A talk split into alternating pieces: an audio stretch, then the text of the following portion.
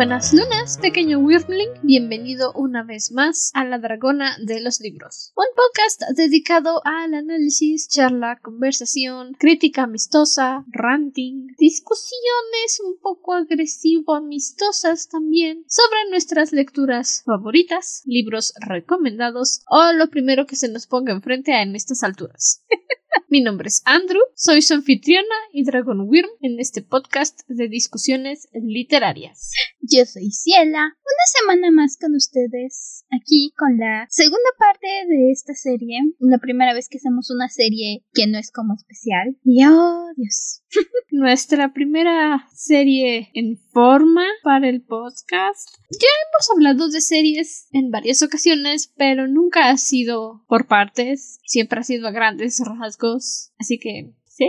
Las series que hemos agarrado han sido series, uno, no tan largas, que esta tampoco es muy larga, pero agarramos las dos o tres temporadas de la serie y las juntamos todas en un episodio. Tenemos una charla muy general acerca de, pero esta vez sí ya entró directamente en los programados con su análisis por temporada y todo.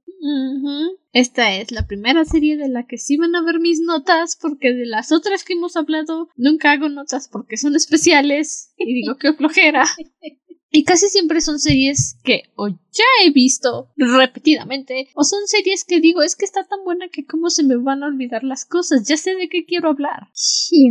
Dado que esta es la temporada de la era del dragón, es nuestra primera, pero no la última serie que vamos a estar viendo esta temporada, de hecho. También por ahí las siguientes semanas toca. No sé si las siguientes cuentan como una o varias series. Sé que oficialmente son varias series, pero... Ah, son varias series dentro del mismo universo. Después de Sangre de Dragón nos toca entrar al gran universo de DreamWorks de cómo entrenar a tu dragón. Así que sí, son varias series dentro de los mismos... con los mismos personajes.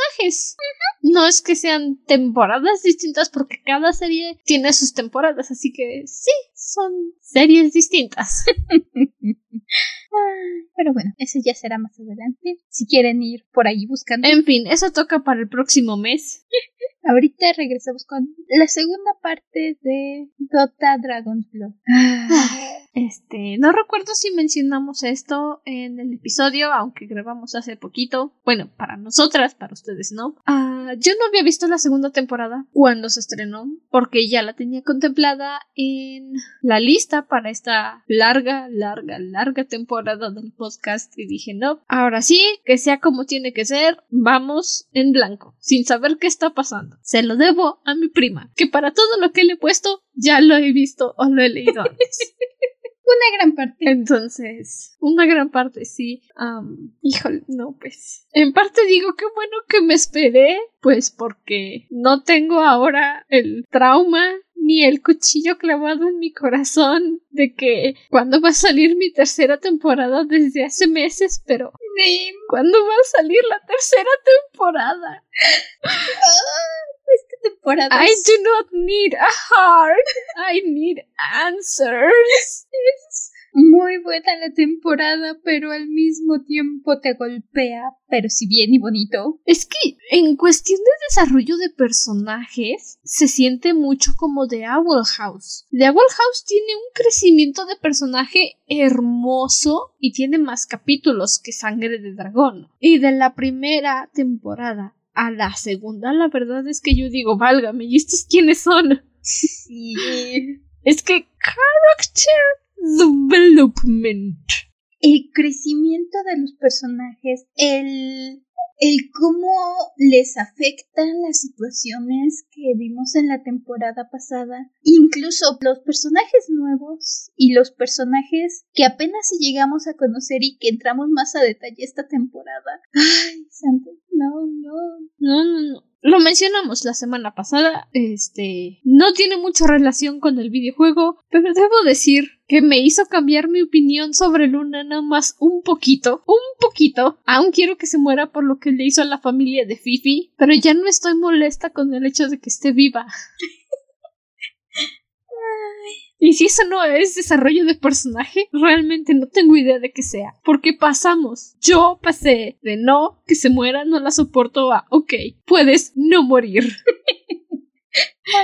Te dan y creo que eso también ayuda. Te dan el pasado de varios personajes e incluso, aunque por ejemplo de Luna no tenemos claro, claro un flashback mostrándonos toda la exposición de su pasado como con otro par de personajes, ves cómo su pasado la afectó y cómo su presente y lo que pasó en la temporada pasada le impactó y cómo ha ido cambiando y cómo ha ido creciendo y sí, cuando en la temporada pasada yo ya lo decía desde que terminamos el capítulo, el, semana pasada, no creí que fueran a matar a Luna porque no sé mucho del videojuego, pero lo poco que investigué, vi mucha imagen de Luna, dije no van a matarlo tan fácil. Además, si lo hubieran matado solo, lo hubieran matado, no hubieran hecho el relajo de rescatarla. Y realmente te lo paga bastante. Como dice Andrew, no le acabas de perdonar lo que hizo, porque sí, lo que pasa con la familia de Fifi es doloroso y es algo que sigue teniendo impacto en esta temporada y eso me agrada. Me duele, pero me agrada.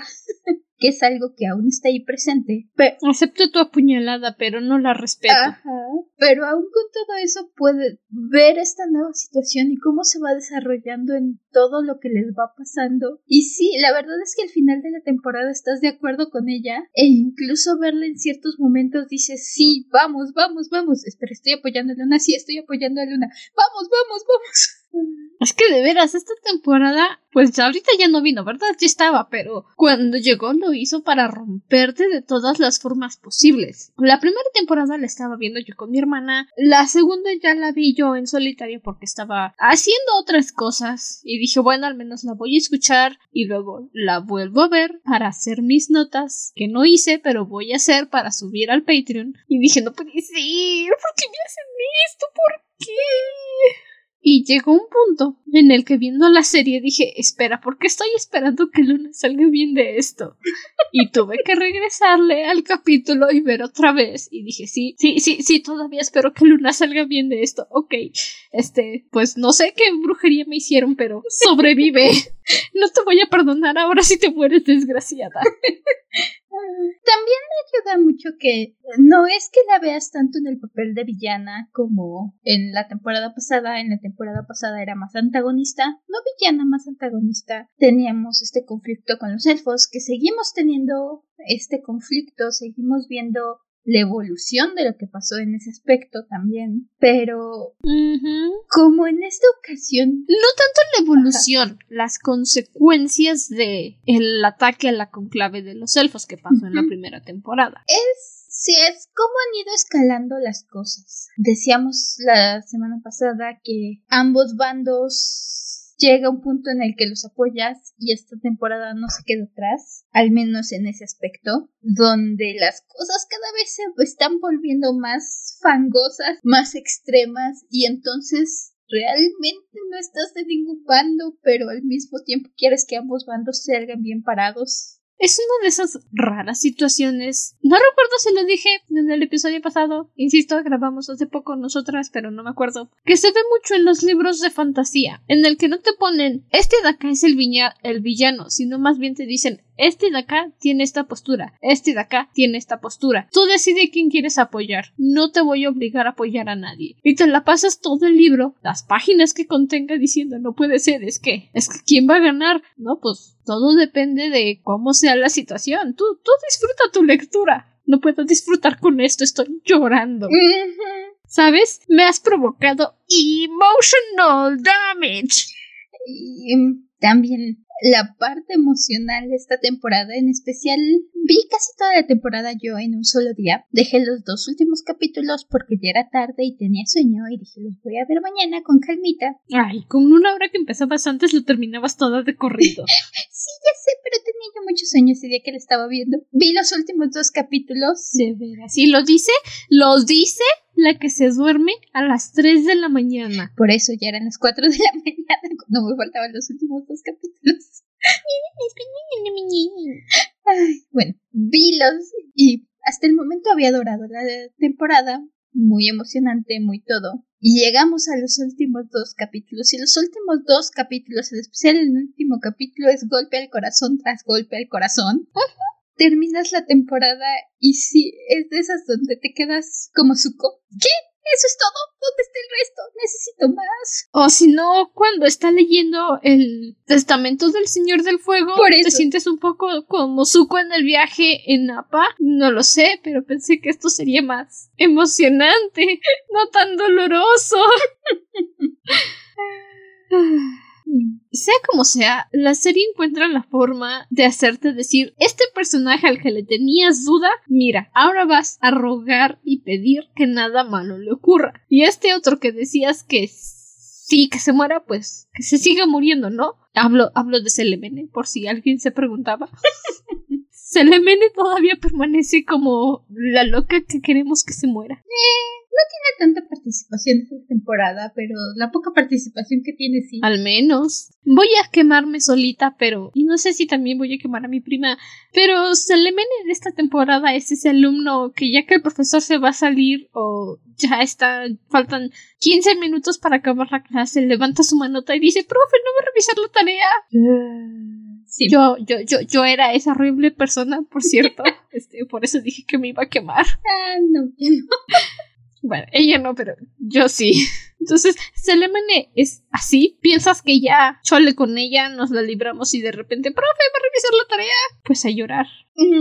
Igual también los nuevos personajes. Bueno, tenemos un personaje que la temporada pasada vimos un ratitito y el ratitito que lo vimos gallo gordo. Esta temporada lo conocemos un poco mejor y además de conocer a varios nuevos personajes, y creo que lo hicieron bastante bien porque adoré a muchos de los nuevos personajes, incluso algunos con los que no interactuamos tanto o interactuamos solo ratitos me agradaron bastante y logran un muy buen balance estableciendo nuevas relaciones con estos nuevos personajes y al mismo tiempo no quitarles la... Ahora sí que la luz del protagonismo a los que ya teníamos. Bueno, sí, no, en general creo que todos los que ya teníamos siguen brillando y al mismo tiempo logras conocer a estos nuevos personajes y logran encariñarte bastante con ellos y logras entenderlos en una temporada, lo cual es bastante bueno en mi opinión. Dice mucho de sus escritores, honestamente. Sí, para hacer nueve capítulos, si no es que son ocho otra vez y estoy contando mal, y que puedas decir, no, pues es que te entiendo, y que puedas decir, no, pues es que entiendo por qué te comportas así, la verdad es que te quiero, te adoro, ven, te voy a proteger en mi corazón. Mis respetos para los guionistas.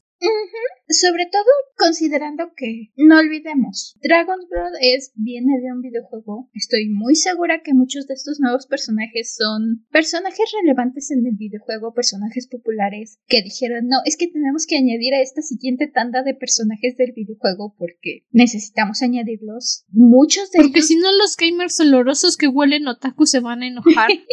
Eh, muchos incluso que vienen con su propia, ahora sí que vienen ya preempaquetados con su propio carga de poderes y historias y de traumas y te los encajan tan bonito en la narrativa, tan pero tan bonito y tan fácil. Mis respetos. Mis respetos, mis agradecimientos, mi alma, mis lágrimas, mi llanto, mi coraje, mi trauma. Todo. Ah, sí. Pero bueno, pasemos a la parte con spoilers para poder quitarnos de encima todas estas cosas que nos hacen llorar y chillar. Ah, sí. I am the light, but in disguise. No death, no shadow, love conveyed. No death, no shadow, Retomamos la serie casi donde la dejamos en la primera temporada, donde Kaiden y el resto de la orden de Caballeros Dragón secuestra, salvan a Davion porque su escudero Bran, quien realmente en la primera temporada usó un portal mágico y se perdió. y apareció hasta el final. Regresó para mirar tristemente a Davion mientras lo metían en una jaula. Y poner carita de perro paleado de ese es mi amigo. Sí. Y se lo están llevando a la torre de Davion. Kaden está seguro de que el padre, el jefe de la Orden de Caballeros de Dragón, lo va a ayudar y lo va a curar. Está confiando en que lo va a hacer. Y lo deja en sus incapaces y ancianas manos. Y Kaden está muy tranquilo en la torre, caminando por ahí como el lobo solitario que es. Por supuesto, porque es el nombre de la cicatriz en la cara, es el lobo solitario. Mientras Bran está aquí contando, seguramente lo sé, lo veo en sus ojos por milésima vez. La aventura de cómo ayudó a Davion a derrotar a la cría de Wyrm en el primer capítulo de la primera temporada. Seguro. Si no esa, tal vez otra, pero sí. Los, lo veo en sus ojitos. Kaden es, por si no se acuerdan o no lo mencionamos, el personaje que vimos la temporada pasada que primero muy, muy agradable con Davion y luego le empezó a apuñalar para sacarle al dragón. Él. ya con lo que conocimos de Kaiden en esta temporada, no le traigo tanto coraje. No. No la traía contra Davion. Pensó que el dragón lo estaba maltratando y que fue en contra de su voluntad y simplemente lo quería ayudar. Y hasta después se enteró de que, o sea, sí, no fue consensuado, pero Davion ya estaba en paz con Slyrak. Y la, la cosa que me hizo decir, ok, Kaiden, puedes pasarte a este lado de la sala donde están los personajes que quiero fue cuando escucha a Davion quejarse porque el anciano loco que se muera del padre de la Orden de Caballeros del Dragón lo está maltratando porque quiere saber cómo funciona su sangre y llega Kaiden y se arrodilla frente a Davion y le agarra la carita y le dice al anciano me prometieron que no iba a ser dañado. Viejo cochino, no tienes derecho a cambiar mi opinión en un capítulo. No tienes derecho a hacerme decir, ok, pasa por acá a la derecha, donde están los que sí quiero. Te toman nada pasarte del lado de Kaden, sobre todo por eso. Ves cómo de verdad le preocupa, cómo de verdad quiere ayudar a Davion y también cómo es que aprende de las experiencias y eso es algo muy que siempre se aprecia en un personaje porque si algo le dice inmediatamente al padre es no, yo creí que las cosas eran así, yo creí que el, dragón estaba ahí, que, que iba a poder sacar el dragón a la fuerza y eso no funcionó, me salió todo muy mal, esa no es la forma, necesitamos encontrar otra forma de hacer esto, me agrada. El que también lo ves comparado con los otros Caballeros de Dragón. Vemos a varios en esta, por muy breves dos capítulos, conocemos a varios miembros de la Orden. Y, por ejemplo, tienes a... No recuerdo cuál era su nombre, pero tenemos a un Caballero Dragón con su armadura dorada, que sí, por supuesto. Vamos a llamarlo el cretino de dorado. Ajá. Por supuesto, es el que se cree mucho y realmente hace poco ya saben, es ese personaje. Ya, ya saben, exacto, el clásico que dice tú, límpiame las botas porque cuando yo era joven, sí, sí, sí, ya siéntese señora. Y también ese es un momento que a mí me agrada bastante porque tiene en su choque con este cretino y le dice que tiene su intercambio de palabras cortadas y este hombre se cree mucho y Kaden simplemente se va y le dice llevo tantos años cazando dragones y jamás necesité que a mí me anduvieran limpiando las botas. Qué adoro Kaden. Sí. El anciano quiere usar la sangre de Davion para convertir a todos los caballeros de dragón en un tipo de dragón como Davion y que así puedan derrotar a los dragones. Y mientras veía esto, todo lo que pasaba por mi mente es Slayerak, por favor mátalo, te lo suplico, quémalo, hierve su sangre, haz que se incendie, incinéralo, por favor, mátalo, mátalo por Davion, tú puedes hacerlo, mátalo por mí. Pero al final el anciano se mata solo. Es controlado por Terror Blade, entonces se mata solo hasta cierto punto y yo dije, bueno, ok, por ahora me siento satisfecho. Pero mientras esto está pasando, eh, Fifi aparece en la jaula de Davion y le explica que se siente culpable. Sí, porque ya sabía que el brujo elfo misterioso de la Torre Mística, por si no se acuerdan, así es como lo vamos a llamar, me rehuso a llamarlo por el nombre que la wiki dice que tiene, le dice que ya sabía ella que el señor elfo mágico quería que llevara a Davion de regreso a la torre. Más tarde ya sabemos por qué lo quería, pero Fifi se disculpa Y Davion se siente muy traicionado y engañado y, y pues todo ese asunto. Y entonces Fifi dice, bueno, pues voy a probarte mi lealtad hacia ti, porque tú eres mi gente. Y Davion le dice, creí que tu gente estaba en Codwick. A lo que Fifi le responde mi familia estaba en Codwick, pero tú también eres mi gente.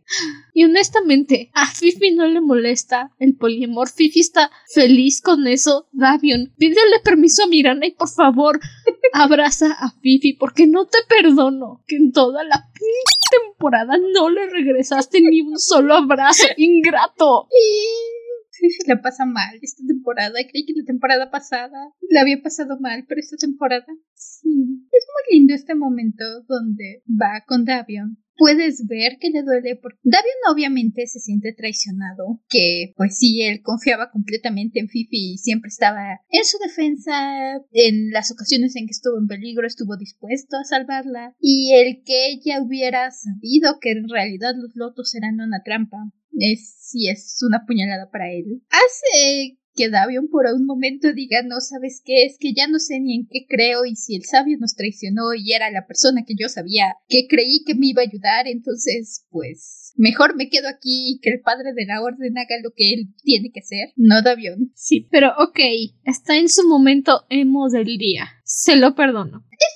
Fifi se disfraza de Kaden para poder. Su plan era sacar a Davion de la prisión, de la jaulita en la que estaba atorado, pero alguien se la encuentra y le dicen: El padre te busca. Y Fifi, como de ¡Achis! Me distrajeron. Bueno, vamos. Y es cuando se entera de lo que el padre quiere hacer con Davion y Fifi dice: No, no, Piti, no, no, no. Nos vamos de aquí. Y se va a su celda. Y me encanta que intenta romper primero las esposas con sus cuchillos y no puede. Y Davion le dice: Nunca las vas a poder abrir así. Y Fifi le dice, bueno, algo tengo que intentar. Y lo abraza. Y Damien le dice, ¿qué estás haciendo? Y Fifi dice, no lo sé, espero que algo pase. Y lo teletransporta fuera de sus ataduras. Y me encanta que Damien se le queda viendo y le dice, bueno, algo pasó.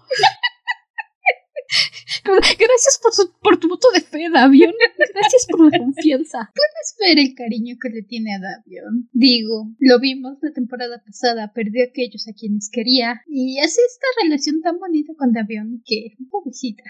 También me agrada que. La verdad es que. No, pues la verdad es que Fifi ha demostrado más afecto hacia Davion de lo que Mirana ha demostrado en dos temporadas. y no cuentan los besitos que se dieron en la torre mística del elfo mágico, porque básicamente fueron besitos de tal vez nos muramos hoy. Mejor te doy besitos antes de que no te pueda dar nada. La cosa creo que también es, y tiene mucho que ver, es las prioridades que cada quien tiene. Mirana siempre ha tenido una carga política más pesada sobre sus hombros, siempre ha estado más enfocada en... En la primera temporada. Al principio era necesito recuperar esto para mi diosa para volver a mi pueblo, luego fue necesito regresar esto para que mi gente y los elfos dejen de estar en guerra y esta temporada no se queda atrás, esta temporada de nuevo tiene otra carga política y otros relajos por ahí. No es sí le gusta Davion, le agrada Davion, pero también sus prioridades están en otro punto, no están en, ah, es que quiero tener mi épico romance. Igual la crianza, Mirana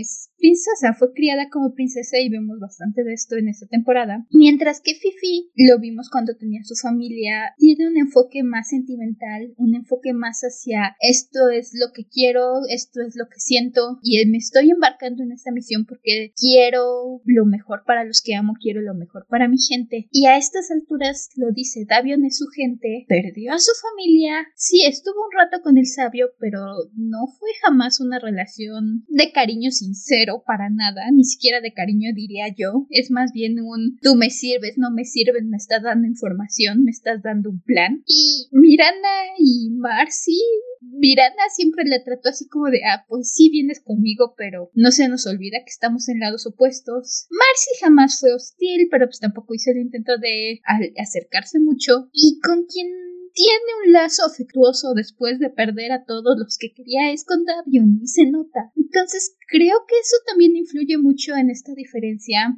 entre Mirana y Fifi y el cómo tratan a Davion. Pero sí realmente ves más afectuosa a Fifi en estos momentos que, que Mirana. Mirana pues Mirana ni siquiera se reencuentra con Davion, adelantándonos un poquito casi hasta el final de la temporada. Y aún así, cuando se reencuentran, Mirana se comporta como si, ah, sí, ok, es Davion, Yupi. Siendo justos. Bra. Siendo justos. No tengo idea de cuánto tiempo ha pasado cronológicamente, pero también Davion también Davion, que empieza a comportarse como de, es que ya te daba por muerta, es que pensé que ya no estabas viva, Mirana, es como de, bra, ¿por qué?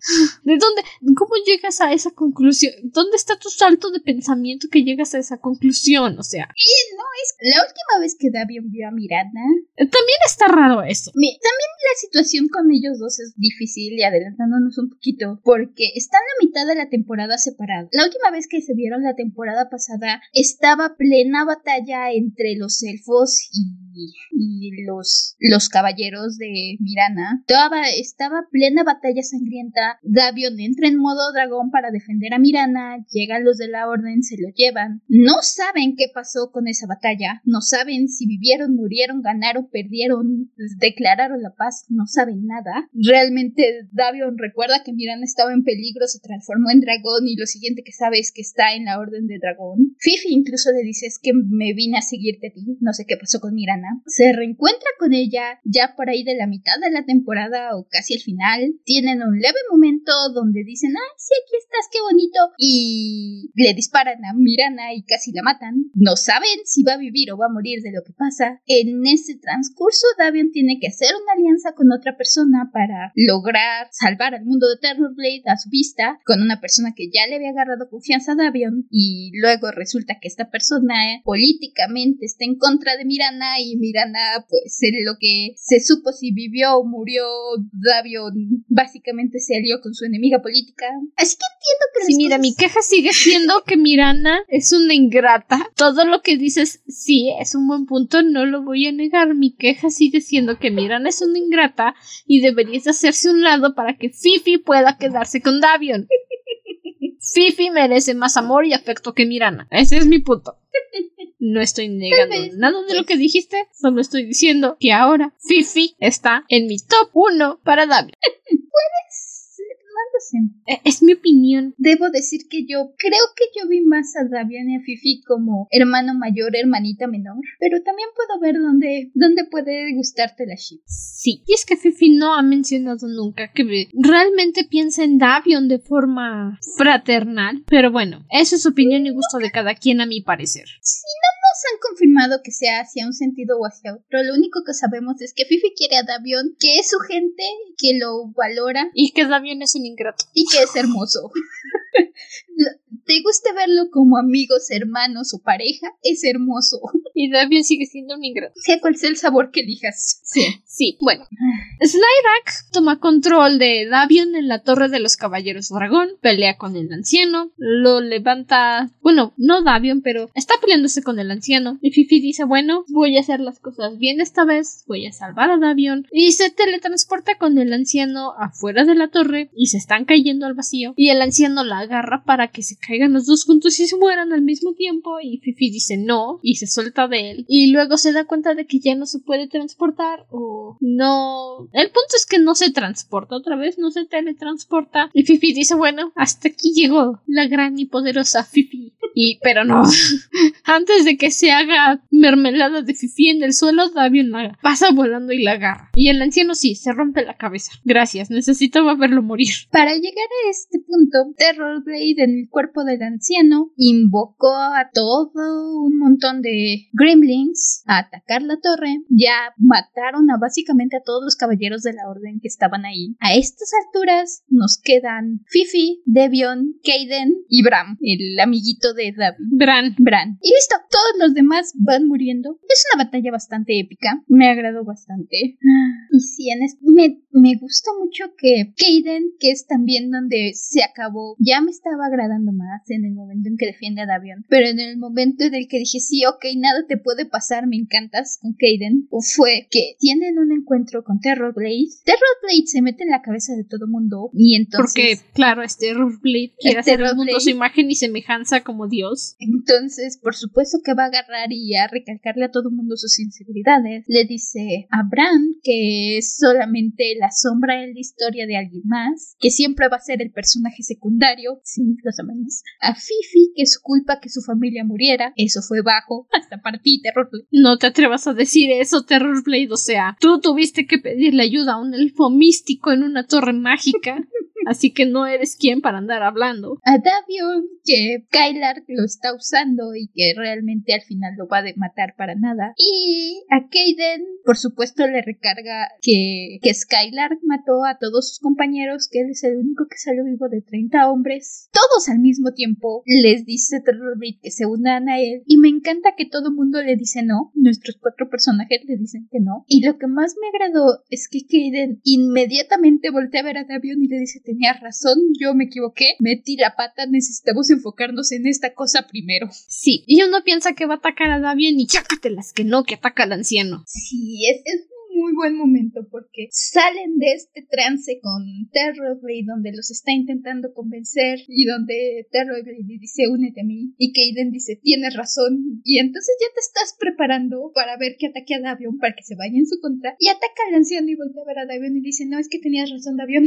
Sí perdóname. Y luego son salvados por otro miembro o ex miembro o aliado alguien relacionado con la con los caballeros dragón. Sabemos que es amiga de Kaden es que no es, es que no es miembro, pero está relacionado porque todos la conocen con su gran dragona Auros y se los llevan a su guarida en unas montañas congeladas. Y ya que están todos abajo de la dragona y están intentando recapacitar de lo que pasa, voltea a esta persona cuyo nombre se me olvidó. Lo siento mucho, amiga. Es que no tome nota. Riley. Lo tengo aquí en el nombre. Riley. Riley. Riley. Y voltea a ver a Kaden y le dice, ahora me debes dos.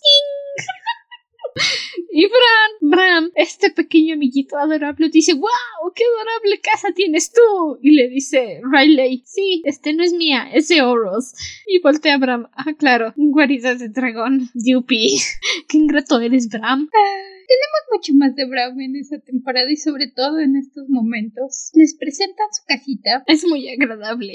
Sí, en especial porque les presentan su casita y ya están explorando la casita y Bran se pone a ver la biblioteca y a leer los libros y de repente escucha una voz femenina que dice, ah, sí, yo escribí ese. Y voltea muy feliz esperando encontrar, yo supongo que a Rayleigh, y se encuentra con Auro a dos centímetros de él y empiezan a hablar empiezan una relación tan bonita, Empieza una relación tan bonita. Oros dice que se encontró un mineral que le cantaba. Escuchaba su voz y eventualmente ella empezó a hacerse preguntas que ningún dragón debería hacerse preguntas. Y dice que tuvo el pensamiento más hermoso de todos escuchando la canción de este mineral, Yo soy. Y fue en ese punto en el que perdió su voz de Elworm y entonces alguien más tomó su posición como suele suceder en este tipo de casos, que no se arrepiente. Y entonces tuvo más conocimiento, empezó a escribir poesía, y Bram está ahí quejándose de que no, mi vida es un asco, no soy un caballero de dragón, la verdad es que no puedo hacer nada bien. Y llega Auros y empieza a platicar con él y le dice, bueno, todo caballero de dragón debería de tener un arma mágica. Y le entrega un anillo y tienen un pequeño combate muy adorable, honestamente. Y el anillo que le regala Auros es un escudo mágico. Cada vez que levantan las manos, ¡pum! Escudo. Nada lo puede tocar. Y entonces le va a dar un golazo. Bram se defiende. Aparece el escudo. Y le dice a Auros, ahora atácame. Y Bram le dice, ¿con qué? No sé, con lo que sea, atácame. Y le avienta un libro, le pega en el hocico y Auros le dice, oh no, me has derrotado, gran caballero dragón. Ah. Y se cae y le dice, ahora ya eres un caballero de dragón. oh, Bram, te odio. Te odio, Bram. Quiero estar en tu lugar. Es hermoso. Precisamente por eso lo odio. Quiero lo que él tiene. Sí. Mientras tanto, justamente este cristalito que encontró Auro empieza a llamar a Davion. Fifi primero se mete en medio y segundo abrazo que Davion no le regresa. Porque Fifi se pone en medio, lo abraza y le dice, no, no vayas. Conozco esa mirada, es la mirada que puso mi mamá cuando murió, no sé si dice que su papá alguien dice que se murió. pero en inglés se refiere a él como su prima, su primal, su pareja principal, lo ponen en los subtítulos. Entonces, no es tanto como su papá realmente, su pareja. pero sí su pareja, principal.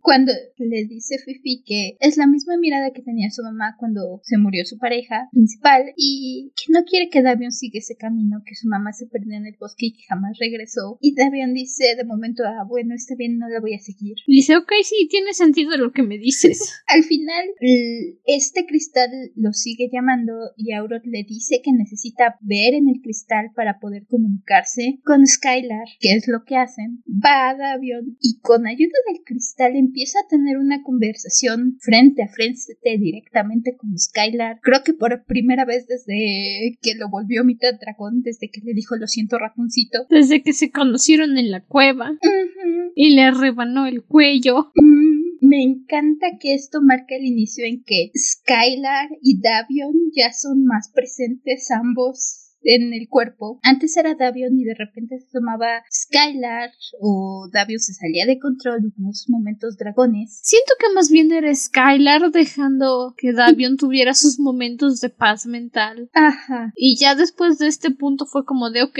50-50. Ajá. Esta temporada tienes más esta dualidad. Este, Jake y Hyde, Banner y Hulk, Davion y Skylar. Y me encantan estas dualidades. Adoro cuando tienes esta, esta situación de dos almas, un cuerpo, y ahora cómo le hacemos. Y sobre todo, dos corazones, una canción. Ah, no, ¿verdad? perdón, esa es la película Lesbian Cottagecore de Barbie, perdón. y... Igual deberían de verla, es mes del orgullo. ¡Uh! castillo de diamantes. Ay, nunca llegué al castillo de diamantes. Ahora que... Ah, no, espera, cuando escuchen esto ya no fue el mes del orgullo, pero igual, vean el castillo de diamantes.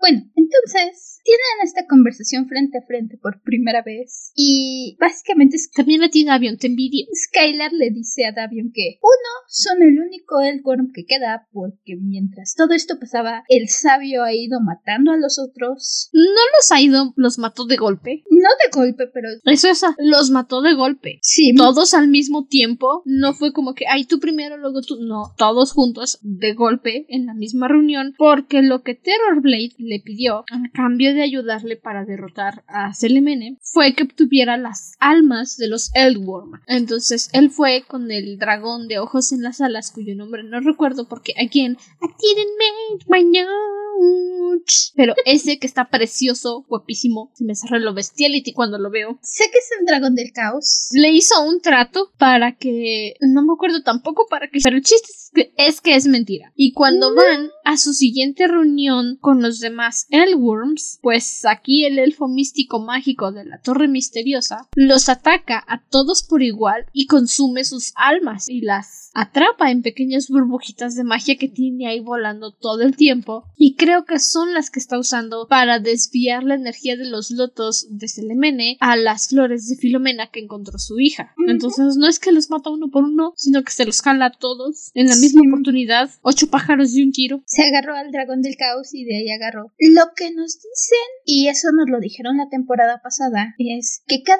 uno de los Eldworms representa una fuerza fundamental de las que crearon al universo. Básicamente nos dan a entender que son que la fuerza creadora se dividió en dos, paz y caos, básicamente acción y destrucción y construcción, algo así, pero que esas fuerzas se rigen por cuatro por ocho poderes fundamentales, y cada Elworm representa uno de esos poderes. De hecho, Skylar es el padre del fuego.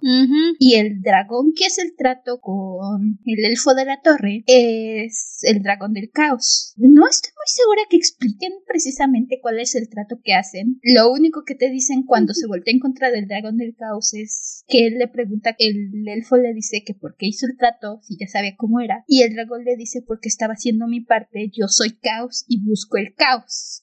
O sea, básicamente dijo, esto va a ser un desastre y yo estoy aquí para eso. Él dijo, yo estoy aquí para ver el mundo arder y ser la chispa que lo encienda. ¿Ustedes creen que los traicione? Pues no, no mis escamosos. Yo estoy aquí por el caos. I am the chaos. Básicamente, eso es lo que dijo. Y algo muy curioso aquí que menciona Skylar es que él también es la fuerza criadora que necesita Terrorblade para hacer el mundo a su imagen y semejanza.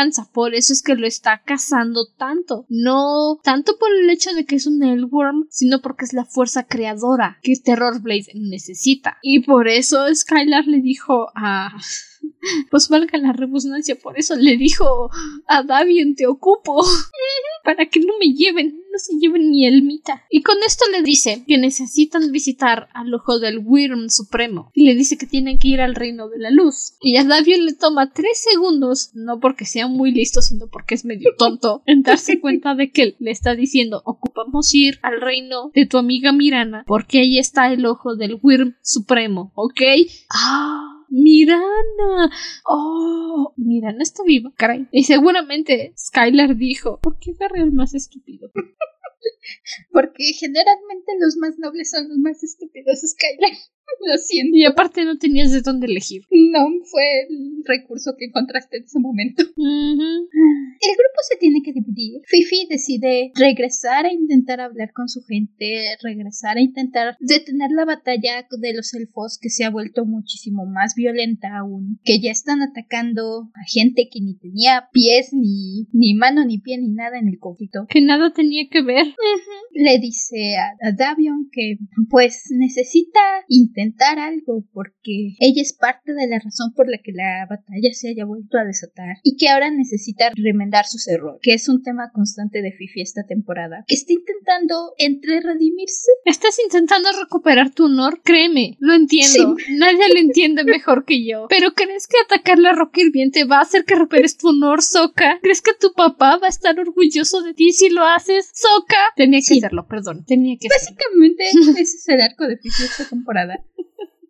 Entre Tengo que recuperar mi honor. Debatirse con el hecho de que llevó a su pueblo a la guerra y lidiar con el duelo y la culpa que siente por la muerte de su familia. Sabemos que no fue su culpa que Luna llegara y matara a todos y es por lo que no podemos acabar de perdonar a Luna, pero al mismo tiempo ella siente esta responsabilidad de que ella fue la que robó los lotos, ella fue la que se los llevó al sabio, ella fue por la que sus amigos, su familia la siguieron, sus amantes la siguieron y es una carga que carga, es una carga que tiene toda esta temporada. Valga la redundancia, es una carga que carga.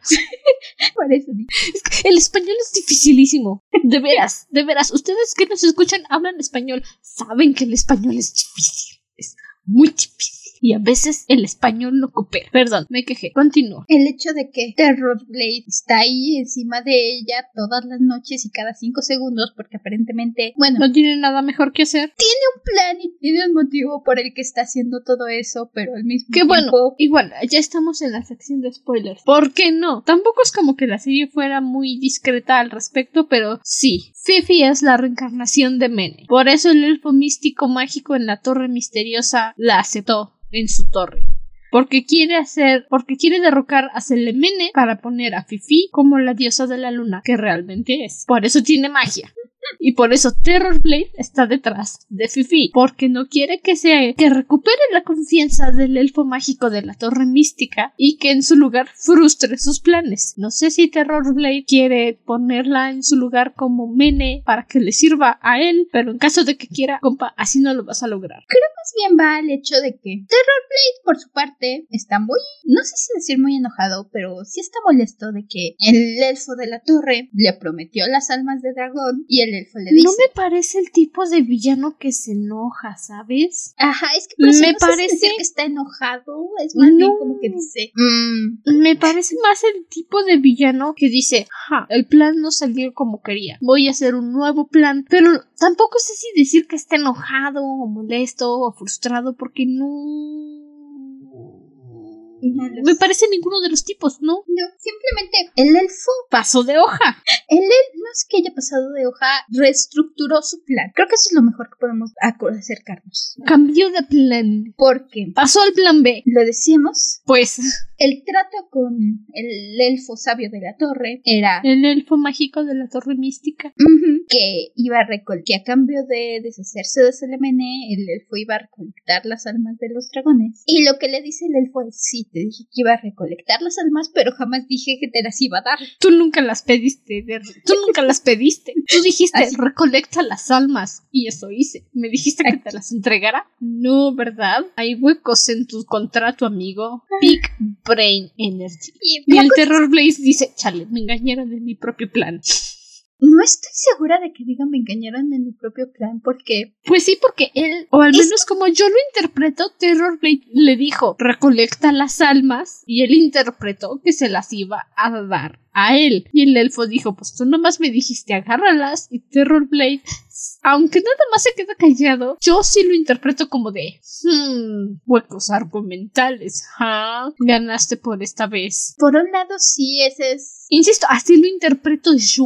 Como lo que te dan a entender, pero lo que me pone a dudar es esta conversación que tienen más adelante, porque Terrorblade habla con el elfo de la torre y tienen esta conversación donde le dice el elfo, no, no te voy a entregar las almas, sé lo que vas a hacer con ellas y no me conviene a nadie que tú hagas el mundo a tu imagen y semejanza. Y Terrorblade le dice, claro, por supuesto, tú siempre crees que eres la persona más inteligente del universo, tú crees que eres el que tiene todas las cartas. Y tienen esta dinámica de jala empuja de estoy jugando ajedrez y no te voy a soltar mi mano. Estoy jugando póker y los dos nos estamos haciendo como que tenemos la mano superior. Porque yo sentí como que Terrorblade en todo momento le dijo al mago sí sé lo que estás haciendo y no me interesa yo tengo mis planes y no te van a funcionar pero al mismo tiempo el, mago el elfo le está regresando los planes y le está diciendo sí también te conozco y estoy contraatacando no lo sé siento que esos dos están en un juego de ajedrez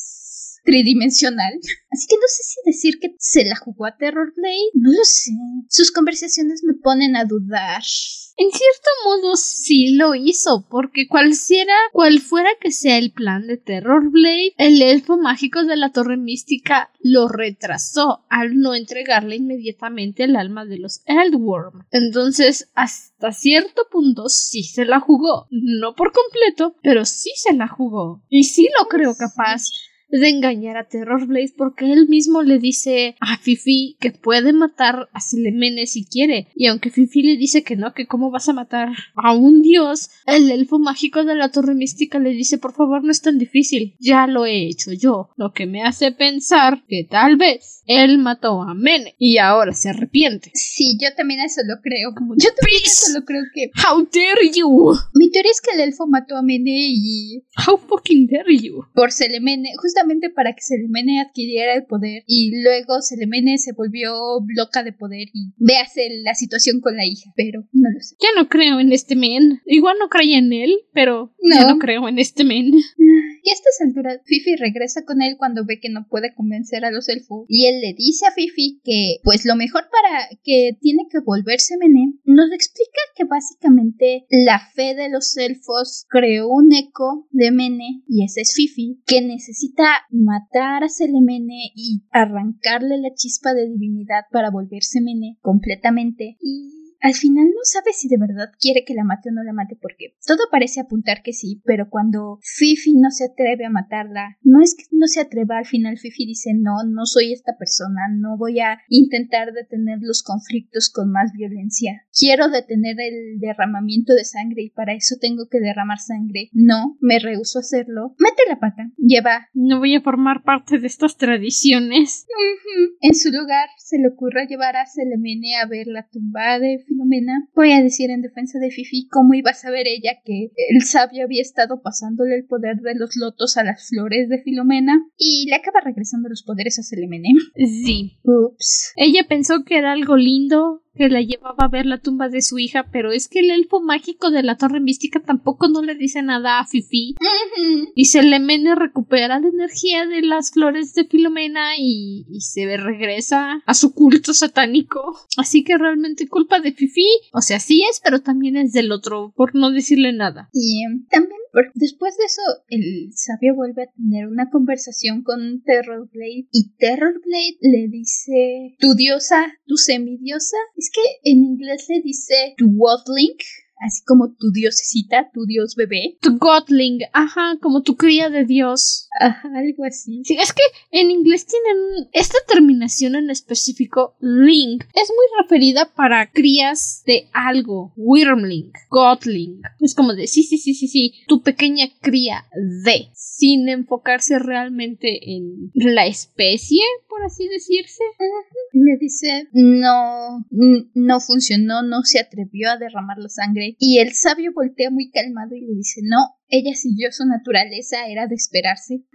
Y, ya no sé, creo que es, ya no sabes qué pasa después con ellos. No los volvemos a ver en esta temporada. Habrá que esperar qué pasa. No sabes si es lo que pensaba el sabio o... o qué onda. A mí se me hace que sí, que Fifi hizo exactamente lo que él esperaba que hiciera, excepto en la parte de ayudar a Selemene, porque sí va y le dice, no tienes idea de lo que has soltado en el mundo. Pero en el sentido de perdonarle la vida a Selemene, yo creo que el mago místico de la Torre Misteriosa esperaba que no la matara, porque no es como si fuera parte de la personalidad de Mene o de la esencia de Mene. Creo que el hecho de que sea el tipo de diosa que espera que Fifi sea, se ve reflejado en el hecho de que no matara a Selemene, básicamente. Sí. En fin, luego tenemos unos grandes problemas políticos sucediendo en la ciudad del Sol de Mirana, entre que se reencuentra con Davion y está de ingrata con que ay, sí, bueno, este, hola, pero tengo problemas más importantes de los que ocuparme y que le disparan una flecha que la convierte en ámbar mágico y se queda acostada en su cama y todos piensan que está muerta y entre que Bran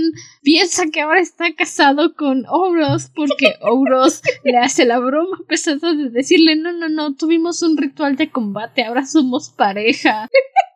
Y Bran todavía que va y se la cree y Davion se empieza a burlar de Bran y Bran le dice ¿y tú quién eres para burlarte de mi rara relación con un dragón? Y Davion está como de tienes razón pero qué aburrido eres y entre que Luna está queriendo hacer una revolución, una rebelión, un ejército de malvados dentro de la ciudad en la prisión en la que metieron y que el tío de Mirana se quiere casar con ella nada más por asuntos políticos y es mucho relajo.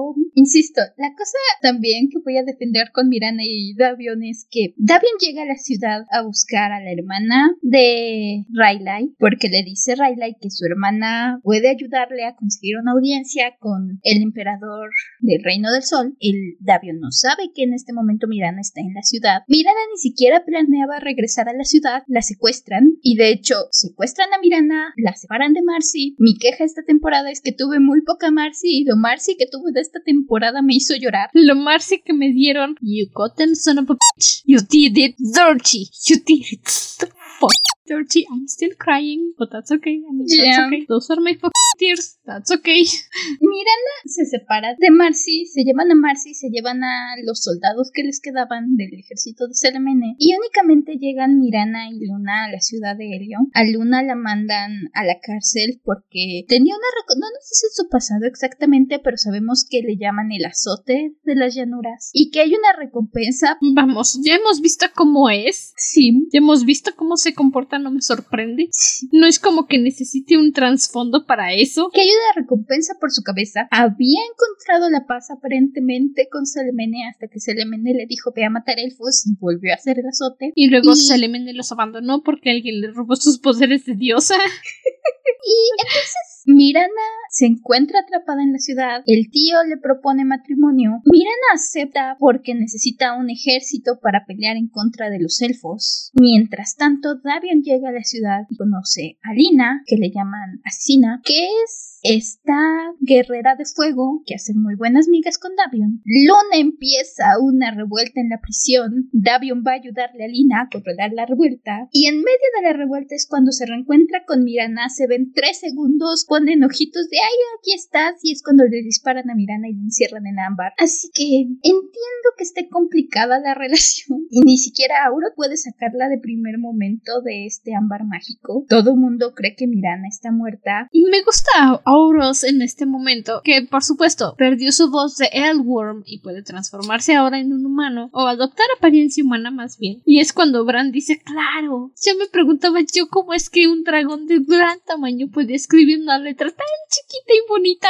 Pensaba yo, wow, qué destreza de dragón. Pero ahora todo tiene sentido. Y durante todo el rato que Mirana está en su estado de morida, Aurora está como de, ah, sí, sí, sí, sí, los versos hermosos que puedo escribir en este momento. La poesía. Y mientras Davion está acá haciendo destrozos porque es lo mejor que sabe hacer Davion, destrozos, están cuidando a Bran y Oros a Mirana y en eso llega el amanecer mientras Davion aún sigue provocando destrozos en toda la ciudad. De veras, Davion, stop it, get some help, stop. Se dan cuenta de que el sol puede curar. Sí, claro, Davion, stop it, get some help se dan cuenta de que el sol puede curar a Mirana y Oros abre todas las ventanas, Mirana despierta, pide que llamen al consejero real y en eso Oros dice escribí el mejor poema sobre tu muerte y tu resurrección. Son 36 estrofas. ¿Quieres escucharlo? Hermana, acabas de regresar de los muertos, dale tiempo para que su cerebro también vuelva. Luego escuchamos tu poema, te lo prometo. Davion, voy a defender a Davion un poco en los enredos que hace, porque eso fue mitad Davion, mitad Skylar.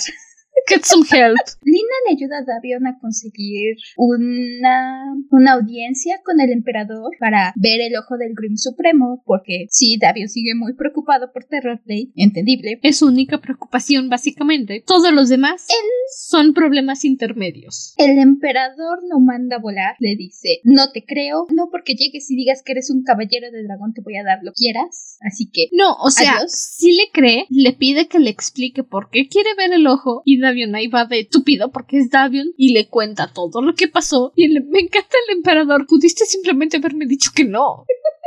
Pero de todas formas, no te lo puedo enseñar. Lo siento mucho. Ya después nos enteramos mientras Davion está haciendo sus Davionadas. Insisto. De que el emperador realmente no pudo contactar con el ojo supremo, así que no puede entregárselo porque si la gente supiera que el ojo no lo reconoció como emperador, pues habría un caos total y no puede permitir que eso pase. Voy a defender porque sí, Davion se enoja mucho, que es lo que inicia el destrozo, por eso digo que es mitad su culpa. Pero desde el momento en el que Davion le dice y en primero me encantó y luego dije, oh, oh, me sigue encantando, pero oh, oh. Davion se enoja, se enfurece de que el emperador no le quiera mostrar el ojo, que no entienda a la vista de Davion que hay cosas más importantes. Le dice, ¿tú quién te crees que eres, pequeño ratón? Y en ese momento dije, Davion, tu Skylar se está saliendo. Y es lo que pasa exactamente. Davion, stop it. Get some help.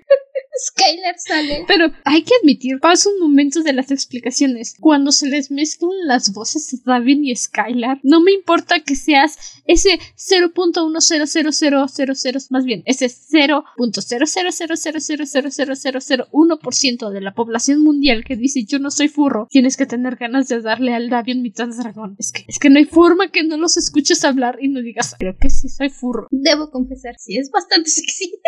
Es que es que de veras, mi hermana, mi hermanita, sí forma parte de esa rara población mundial que no creció con un crush furro. No sé por qué, algo hice mal al cuidarla. Pero es que los escuchas hablar y es como de. I've never wanted get dragons of bat in my fucking life. Insisto, yo, yo no tengo problemas en admitirlo. Yo soy furro, también bestiality. Pero es que. Ok, sí, prosigamos con los asuntos importantes. Skylar toma posesión del cuerpo y mata al emperador. Por eso digo, es mitad Davion y mitad Skylar. Davion es el que empieza el conflicto y Skylar es el que lo termina. Skylar dice, bueno, ya que... El emperador le dice a Skylar, que en este momento cree que sigue siendo Davion, que si lo mata va a empezar una guerra y mucha gente va a morir, que es algo que hubiera detenido a Davion, pero Skylar le dice, ¿y a mí qué? Los humanos mueren todo el tiempo that ain't my problem. ustedes siempre están muriendo. Get some help. Mata al emperador y aparentemente Skylar cree que ya, ya no hay esencia de Davion en el cuerpo, pero Lina logra regresarlo, logra recuperar a Davion. Ese es un momento muy interesante porque Skylar le dice yo soy el padre del fuego, así que técnicamente tú eres mi hija y tienes que obedecer todo lo que yo te diga. Y esta frase de Lina es muy buena en la que le dice yo no soy hija de nadie, yo soy el fuego. Y está básicamente quemando a Davion hasta que logra hacerlo entrar en razón. Y como siempre que Davion regresa del otro lado donde sea que esté, cuando Skylar está tomando el control, está como de ¿Qué pasó? Y sí. Ahora qué ¿Y ahora qué hicimos? Empezaste una guerra civil, Davion. Ah, olvídalo. Deja que el dragón me coma. Por cuestiones políticas, ocultan que Davion es quien mató al emperador. Dicen que murió por culpa de la revuelta que empezó Luna. Que por cierto, Luna aprovecha para escaparse de la cárcel con su revuelta y con su amiguito que me cae muy bien. Y que quiere ir a buscar a Mirana y le dice a, su amiguito: Tengo que ir a salvar a la princesa. Y el amiguito dice: Oh, the princess. Why didn't you mention it first? Okay, let's go save your princess. Me encanta el amigo, lo adoro. Soy igual que, el doctor que llega después a salvarlos dentro del ejército de SLMN y le dice, ¿es tu pareja, Luna? sí, sí lo es. Así que Luna también es furro. Sí. Y por cierto, con el capitán de la guardia de Mirana, I am extra furry. Me muy bien el capitán. Sí. Ocultan que Davion mató al emperador y es aquí donde están peleando la regencia. No saben que Mirana sigue viva porque el consejero decide no decirle a nadie que Mirana sobrevivió. Y entonces Davion le da su apoyo a Lina para que pida la regencia. Y sí, entre Lina y la señora rica que compró el ejército y por eso se cree dueña del imperio, le voy a Lina. Y es que Davion hace un argumento lógico. Le dice, tú luchas por el pueblo los otros luchan por su dinero. Si tú te presentas a la regencia, la gente te va a apoyar porque tú eres el pueblo, no el imperio. Realmente, Elena me agrada bastante, aun cuando después te enteras de lo que hace. Entiendes los motivos de Lina. No sé, era que me gustan los personajes con poderes de fuego. Lina me agrada. Digo, me, no me molesta tanto que ella ha sido la que contrató a la asesina que le disparó a Mirana. Realmente es como, me, realmente Mirana no tenía ningún derecho a reclamar el trono después de haber abandonado el reino. Ok, sí, tenía sus derechos, sus razones, más bien, para haberse marchado porque inició una guerra civil que mató a sus padres. Y tenía como, ¿qué serían? ¿15 años a lo mucho? ¿Exagerándole? Como 15 años, ajá, y fue su decisión no regresar después. Entonces, sí, digo, estuvo mal lo que hizo Lina, pero me. No estoy tan en contra de ella. ¿Entiendes por qué lo hizo? Tenía sus razones y apoyo sus razones. Sobre todo porque sabes que Mirana lo que quiere es al ejército para ir a pelear con los elfos. Y ese es el motivo por el que está interesada en recuperar el trono. Quiere. Y esa es la razón por la que Lina no la quiere en el trono. I mean, ¿Tiene sentido? sus decisiones. La verdad es que sí. De todos modos, dices, ah, Lina, ¿cómo puede ser? Pero lo, lo entiendes y lo respetas. No lo criticas. ¿Qué es lo que se vuelve la brecha entre Davion y Mirana? Porque Davion ya le dio su apoyo a Lina. Lina lo está cubriendo con el hecho de que él mató al emperador y a final de cuentas eso le cuesta de momento el trono a Mirana porque la gente vota por Lina en contra de Mirana y Lina se vuelve la regente del reino del sol y Mirana pues sí estén de cualquier forma dice ah bueno chale me quitaron la corona pues me voy con mi ejército a pelear con los elfos then the sobre todo porque ves cuál era su prioridad todo el tiempo. Entonces, ¿cuál era el punto de estar diciendo, ay, no, si me voy a proclamar la emperatriz? Si de cualquier forma te ibas a largar del reino con el ejército. O sea, deja el drama y deja que Lina se presente regente. ¿Cuál era el maldito drama? Que iba a tener un ejército más grande. O sea, sea hacer drama. Ese es su drama, que quería todo el ejército del, del reino de Helio. De veras. Y cuando se lo dieron a Lina, dijo, pues ya ni modo, ya se lo quedó Lina. Pues ya que me voy. Voy a ver qué puedo hacer con mis 10 soldaditos que me quedan, porque creo que le quedan como 10 soldaditos con Luna. Algo así.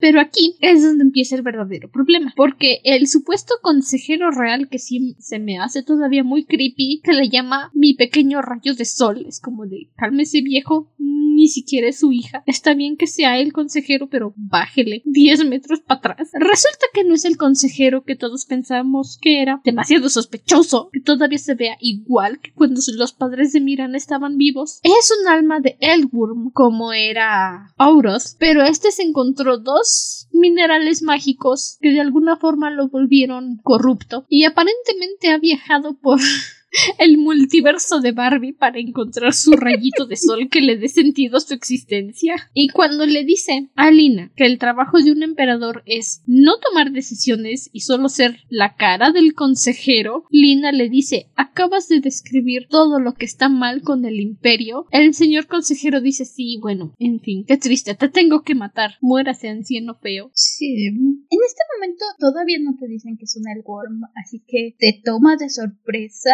cuando empieza, no que ataque a Lina, pero la fuerza con la que empieza a atacar a Lina y que empieza a sacar sus poderes. Sí. Y es donde dices, oh no, estamos en problemas. Something bad is gonna happen now.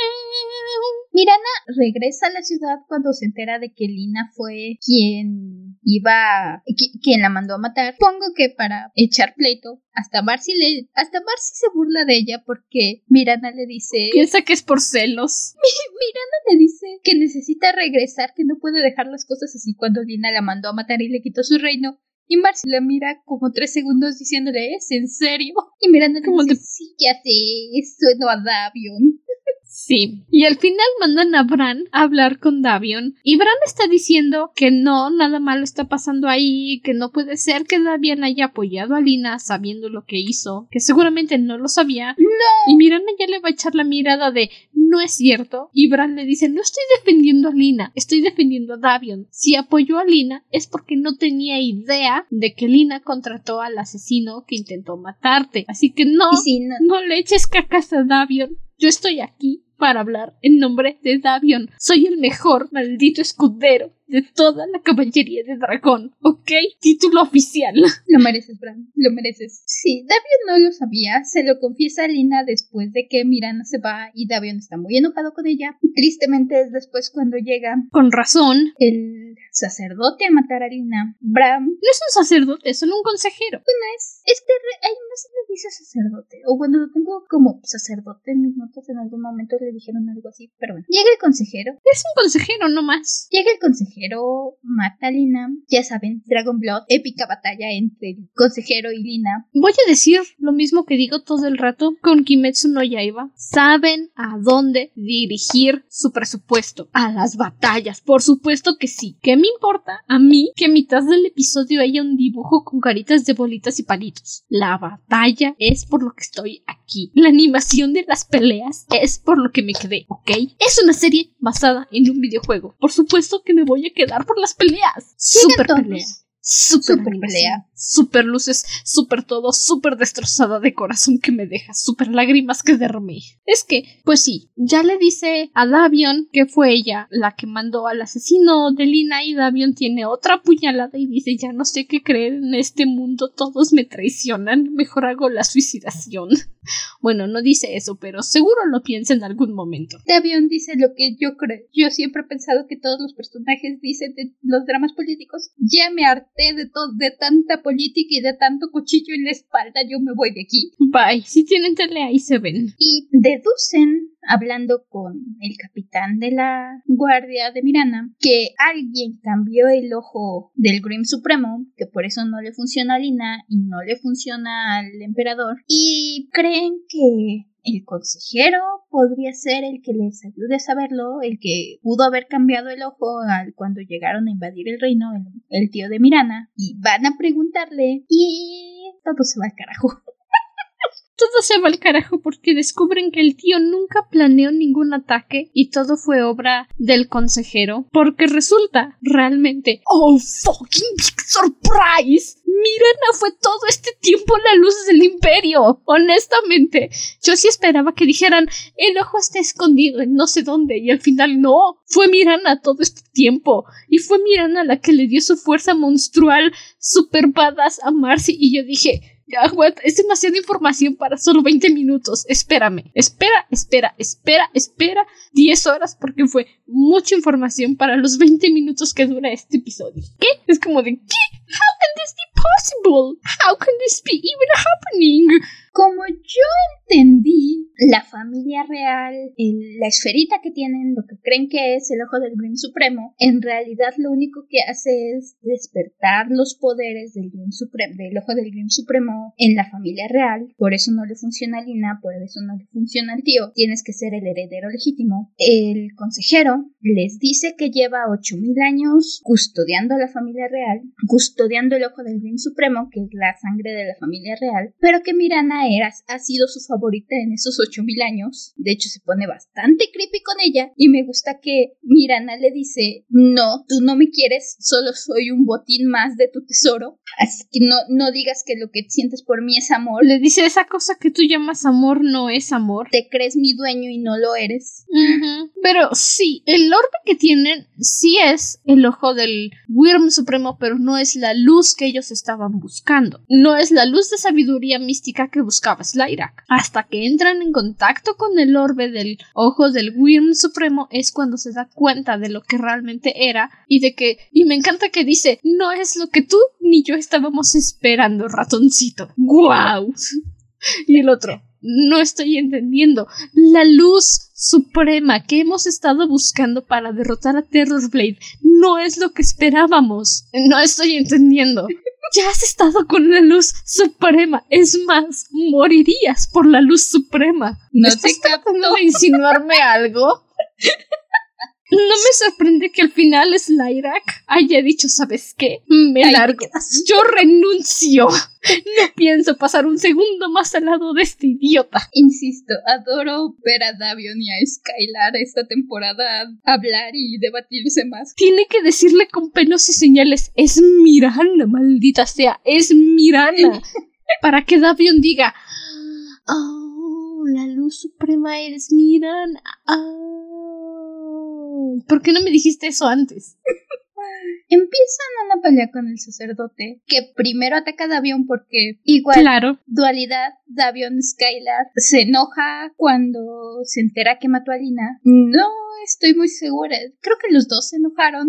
No estoy muy segura a quién echarle la culpa de atacar primero porque lo a que los dos. cuando ataca, ajá. Davion porque es su amiga y Skylar porque dice, ¿cómo te atreves a atacar a un hijo del fuego? Yo que soy padre del fuego los congelan y es cuando Skylar tiene esta conversación con Davion. Mientras tanto, los demás están peleando y básicamente Skylar le dice a Davion, no importa que mate a Mirana, de todos modos van a ser, la, la luz que buscamos van a ser en otro cuerpo. Y Davion le dice, espérate, a mí sí me importa que maten a Mirana y que maten a mis amigos, ¿qué te pasa? Esto es algo que yo referencié con Hija de Humo y Hueso. Spoilers, si no han leído los libros y los quieren leer, este, ahí en edición les metemos a qué minutos se tienen que saltar. Ey, si la de edición aquí, si quieres saltar spoilers de Hija de Humo y Hueso, salta al tiempo, una hora, 11 minutos, 14 segundos. El punto central, y también perdón si algún día los querías leer, prima ya te arruiné todo libro, de Hija de Humo y Hueso, es que las quimeras tienen la capacidad de transportar el alma de un cuerpo a otro. Entonces, Brimstone, Daddy Brimstone, dice, le dice a Karu que en realidad no le importa su cuerpo, que el cuerpo es meramente un recipiente, un material. Lo que importa es el alma. Y Karu responde que, ok, sí, muchas gracias por decir que tengo un alma bonita, pero le tengo mucho cariño a mi recipiente. Entonces, cuando Davion le dice a Skylar que a él sí le importa el recipiente, me acordé mucho de esta frase de hija de mi hueso, porque va, aunque Davion diga que no, yo sé que sí, va al mismo sentido que Davion dice, me importa el recipiente, no porque sea Mirana, ajá, sino porque quiero conocer a Mirana. Pero a fin de cuentas, tenga el recipiente que tenga, y sí, digo recipiente, el alma sigue siendo Mirana. Entonces no importa si de repente amanece con piel de elfo, sigue siendo Mirana y sigue siendo la misma. Pero lo que a Davion le gusta es el recipiente, que de hecho es algo muy gracioso regresando al momento en el que se desató el pandemonium en el pueblo, cuando Luna ve a Davion, le hace fuchis y se va corriendo y su amiguito le dice, ¿conocido tuyo? Y le dice, no, conoce a la princesa. Y el fulanito le dice, ¿qué también? Y entonces Luna se voltea y le echa más miradas asesinas a bien y le dice al amiguito, tengo entendido que muy bien. o sea, sí le gusta el recipiente, pero solo le ha dado besitos, Luna. Mirana no se deja. La verdad que me encanta esta conversación que tienen, aun si a David le cuesta captarla, porque Skylar, pues sí es un dragón, ha vivido miles de años más que Davion y vivirá más años que Davion, si recupera su cuerpo, yo supongo, pero Skylar ve las vidas humanas básicamente como veían los dioses a los humanos en, en Idun. Sí, ok, ahí están, mueren a cada rato, viven muy poquito, de todos modos siempre se están muriendo, a mí qué más da que otro humano se muera. Básicamente. Y Davion lo defiende, dice no, a mí me importa. Además, ¿qué sentido tiene todo si ninguno de nosotros importa? La carne no es efímera, la carne es esencial y la vida se tiene sentido porque es corta, porque somos vulnerables. Y es donde Skylar dice, ok ratoncito, acepto tu punto, voy a defender el recipiente si es lo que tú quieres. No sé si vas a poder regresar. Y Davion le dice, está bien, no me importa, solo salva a Mirana. No me interesa mientras no mates a Mirana. Ajá. Y Skylar dice, perfecto, entonces vamos a tener una batalla como ninguna otra. Y se vuelve completamente Skylar. Es en ese momento en el que Skylar se levanta, echa los cuernos para atrás, extiende las alas, se sostiene sobre los cuartos traseros y dice, esta será la batalla épica que superará a todas las batallas. Y tú, ratoncito, habrás dado inicio a la más épica pelea entre dragones Eldworm jamás concebida por el hombre. Díganme si ya vieron la serie. Que no. Skylar es un drama queen. Adoro Skylar. Sí. Él está aquí por el drama. Sí, por hacer las cosas lo más dramático posible. Tristemente, mientras Davion y Skylar estaban teniendo todo este debate filosófico, pues los demás tuvieron que defenderse del sacerdote, no estaban ellos congelados en el tiempo del consejero. Ah, de primer momento, igual, momento épico, pero después me rompe el corazón. Les dice, ¿qué van a hacer ustedes, montón de dragones en contra de mí? Y Aurot se transforma en dragona y le dice, verás que soy mucho más que un pequeño ratón. Y tienen una batalla épica también ellos. Le dicen, Pero como Oros no tiene la fuerza de Eldworm que tenía antes, pues no puede soportar la pelea con el viejo cochino y se muere. Pero mientras está pasando eso, pues llega Bran todo triste y le ruega que qué puede hacer, que, que, que, que- qué cosa puede hacer él para ayudar a Oros. Y entonces ella lo voltea a ver y le dice, acabo de tener el pensamiento más hermoso. y yo lloro. Vuelve, mi amor, vuelve, te doy mi vida. Te doy tres veces mi vida, pero por favor regresa. Y entonces Bran agarra el pergamino mágico que les dio Kaiden antes de que se fueran para que le llame, porque le da un pergamino mágico antes de que se separen y le dice si algún día tienen problemas, nombra mi espada y ahí estaré. Y entonces Bran no es muy bueno con los círculos mágicos, hay que decirlo, pero se esfuerza y le llama y, está ahí intentando e intentando llamar a Kaiden y como no sale se enoja y dice ah vamos aparece maldita sea cuando te necesitamos y le grita a la espada y aparece Kaiden así en pose épica ¿qué sucede? ¿qué está pasando? y entonces Bran le dice ¿puedes contra uno de esos? y voltea a ver al que solía ser un Elworm y le hace ah sí sí podemos Súmale que en ese momento llega Skylar completamente en modo dragón y se pone junto a ellos. Tiene un pequeño acuerdo con Kaden. Le dice, sí, ya sé. ¿Qué tal que nos matamos después de encargarnos de esa cosa? Y Kaden dice, ok. Fíjate, ¿qué tal? Y escúchame que hacemos una paz temporal para derrotar un enemigo en común y luego nos matamos entre nosotros. Y Kaiden dice, va, me agrada. De nuevo, batalla épica entre Skylar y Kaden en contra de el consejero Castro. Del viejo cochino. Creo que es su nombre, Castro. Viejo cochino. Maldito. Viejo cochino, porque antes de que empiece esta batalla, mientras está maltratando a Mirana, viejo cochino asqueroso, púdrete en Mordor, Es después, ¿no? mata a mi bebé Marcy. Es después. Porque tiene esta batalla épica con Kaiden y Skylar. Le dan una buena, pero también él les da una buena. Lo saca de combate un momento y aprovecha para entrar al... Para esto Mirana ya logró llegar al trono, tomó el ojo del Grim Supremo, medio levantó su poder, no completamente, y es donde pasa lo feo. Bueno, no, doble feo. Ya, ya estaba yo llorando por Auro. Tirana medio despierta los poderes, medio le da más poder a Marcy y a su tigrecito que siempre está con ellos, con ellas. Pelean con el consejero. Segan les da una paliza y el maldito mata a Marcy y le dice a Mirana: Viejo cochino asqueroso, púdrete en Mordor y que luego te caigas en donde haya pisado un orco. Que va a brillar más por el amor, que ella ama a Marcy y que por eso va a brillar más por el amor que siente por Marcy. No ayuda que, y no lo mencionamos, pero, pero es que pasan muchas cosas esta temporada, pero nos dan toda la historia de cómo se conocieron Marcy y Mirana en su infancia, todo lo que han pasado juntas. Tuvimos por ahí el flashback en la temporada.